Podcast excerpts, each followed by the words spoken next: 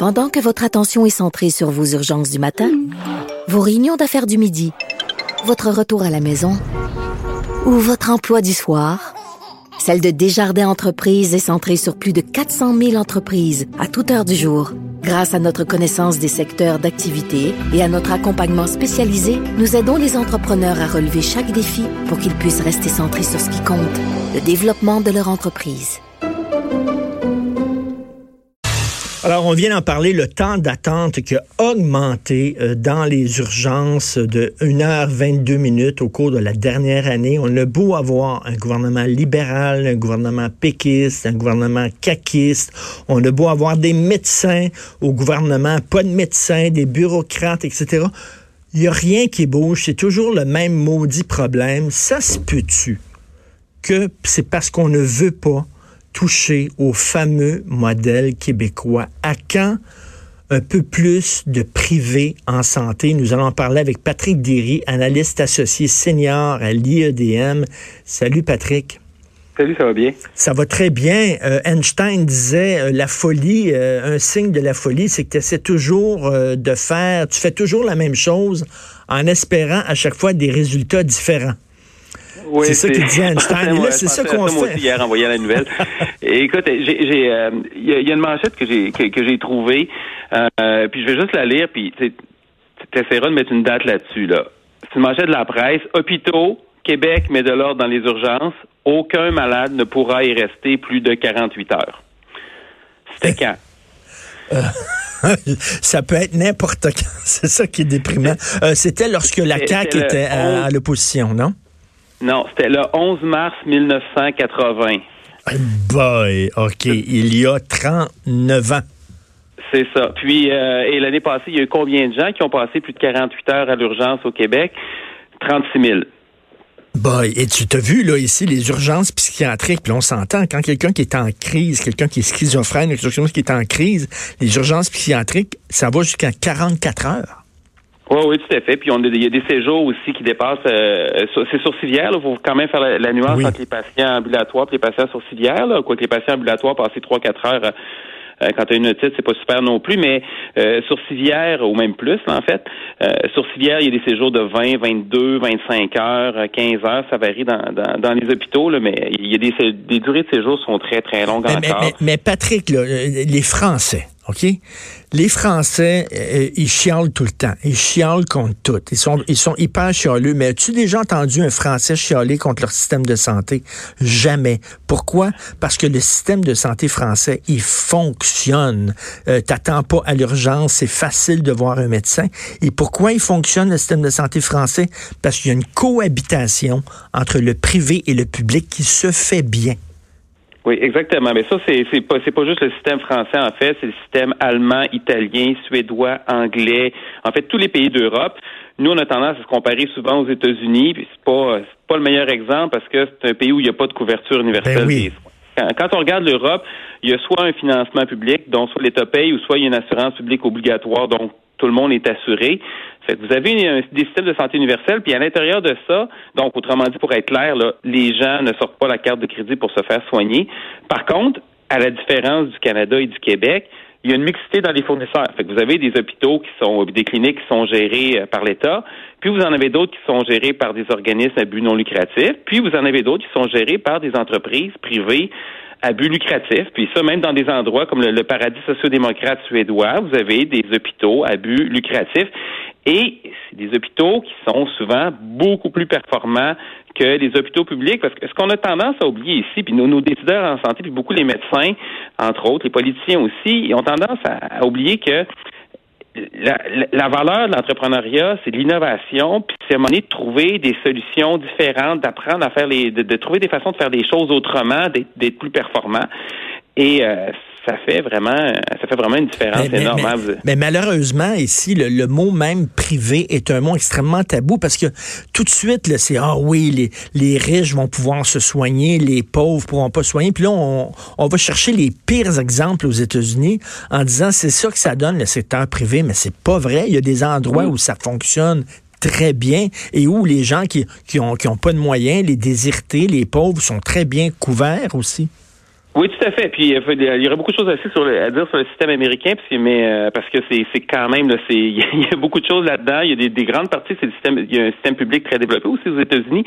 Mais bref, c'est vrai, il y a beaucoup de désinformation mm. ici qui. Euh, je pense, des, par exemple, les médecins québécois pour un régime public, comme on dit, dès qu'on dit privé, eux autres, ça, ça, ça, ça, vient le mal. Puis ils disent, bon, les gens ne seront pas soignés. Euh, mais c'est, c'est ça, c'est de la désinformation par certains lobbies. Il y a, je dirais aussi une certaine méfiance envers l'entrepreneuriat dans euh, dans, dans l'environnement chez, chez un certain commentariat. Euh, puis euh, il y a un lobby qui est assez fort, mais quand on regarde dans la, dans la population, il y a des sondages qu'on a faits, on n'est pas seul, il y a le pôle HEC Santé. Dans la population, il y a une, ouverture qui est quand même assez grande. On avait posé une question dans un sondage léger euh, l'année passée, puis on avait dit écoutez, si on demande si on vous l'État finance les soins, euh, êtes-vous ouvert à ce qu'il y ait une variété de fournisseurs? Est-ce que les entrepreneurs soient, vous, puissent vous soigner en autant que les soins soient financés. Il y avait 70% qui avaient répondu oui. Donc, c'est une majorité qui est très, très forte et qui commence à avoir, je pense qu'il y a une ouverture vers ça. Il y a une crainte des politiciens euh, parce que c'est intérimaire, parce que les, les, les, les, syndicats peuvent aller là-dessus, puis euh, le, lever le drapeau. Il y a d'autres lobbies qui sont très, très mais forts. Ça, ça marche ailleurs. Ils peuvent dire, regardez, ça fonctionne ailleurs. Et je reviens au système français, puis je disais ça cette semaine. J'allais j'allais voir plein de textes. La cohabitation privée-publique. Écoute, tout le monde a comme une assurance de base qui est donnée par leur employeur. Puis si tu veux t'assurer pour des trucs euh, qui sont qui sont pas couverts par ton assurance de base, tu peux prendre une assurance privée. Bref, euh, ça fonctionne bien. Je, le dis, je le répète. Les Français chialent tout le temps, mais j'ai jamais entendu un Français chialer contre son système de santé. Les, ils, ont, des problèmes de couverture à certains endroits, dans le sens, il y a certaines régions qui ont moins de, ils ont, moins de médecins, mais le débat se fait pas à savoir c'est qui le fournisseur. Ça, c'est quelque chose que les, Français, c'est même pas, c'est, pas important. Puis moi, je me rappelle d'un reportage que j'ai vu il y a quelques années à une heure sur Terre. Il y avait un médecin qui s'excusait qu'aujourd'hui, c'était un petit peu plus long à l'urgence ça prenait jusqu'à une heure et demie. Fait qu'on est dans, dans un univers qui est complètement différent. Puis même pour les employés du secteur public, hein, euh, quand euh, je vais donner juste un court exemple en, Suède au début des années 80, à la fin des années 90, il y a un hôpital dans la région de Stockholm qui était confié euh, à une entreprise à but lucratif. Puis sa performance a énormément augmenté, mais ce qui était intéressant, c'est quelques années après, les employés qui étaient conventionnés, des employés syndiqués, qui avaient la convention du secteur public qui s'appliquait aussi à l'hôpital, voulaient plus revenir dans le système public parce que euh, essentiellement, c'était mieux géré, ça fonctionnait mieux à l'interne, il y avait moins de roulement, il y avait moins d'absence de maladie.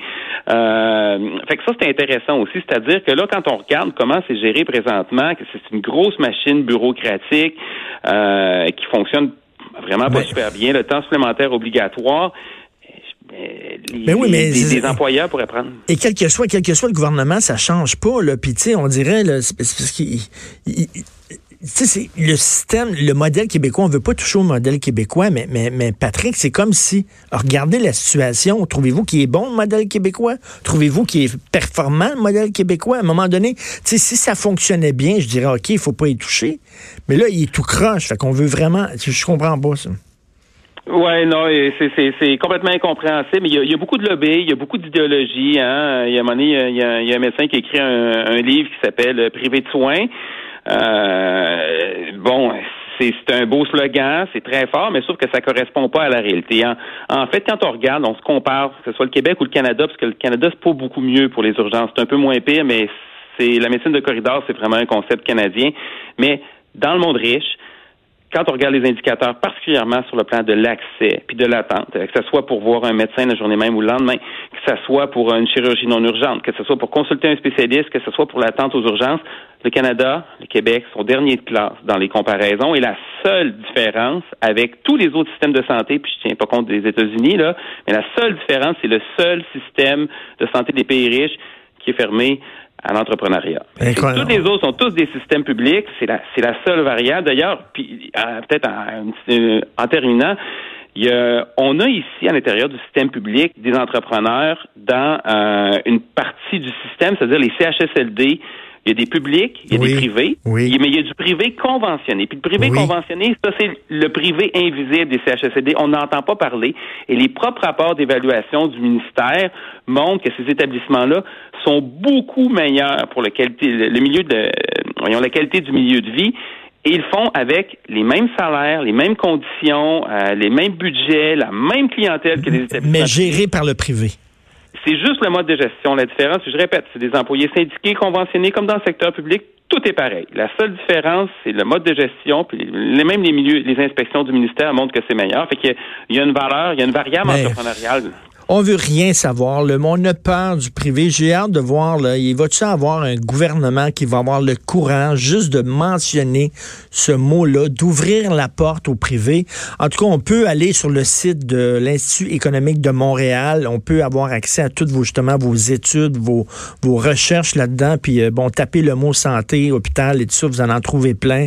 Euh, continuez votre bon travail, mais il faut, faut parler de ça, là. Je dis pas que c'est une solution miracle, là, mais à un moment donné, regardez la situation au Québec. On a essayé toutes sortes de gouvernements, puis on, s'en sort pas. C'est aussi grave qu'avant parce qu'on ne touche pas au véritable problème qui est si on ferme la porte au privé. Merci beaucoup, moi, Patrick. Moi, j'espère que la, ministre, elle essaie des choses qui sont intéressantes, puis les projets pilotes continuent avec les cliniques Distrand puis Rockland, hein, financement public, fournisseurs, euh, fournisseurs euh, entrepreneuriaux. Et, si on prend ça, on pousse un peu plus loin. en tout cas, je, ah, espoir? positif. bon, parfait. Restons positifs. Merci beaucoup, Patrick Derry. Merci. Merci. Salut de l'IEDM.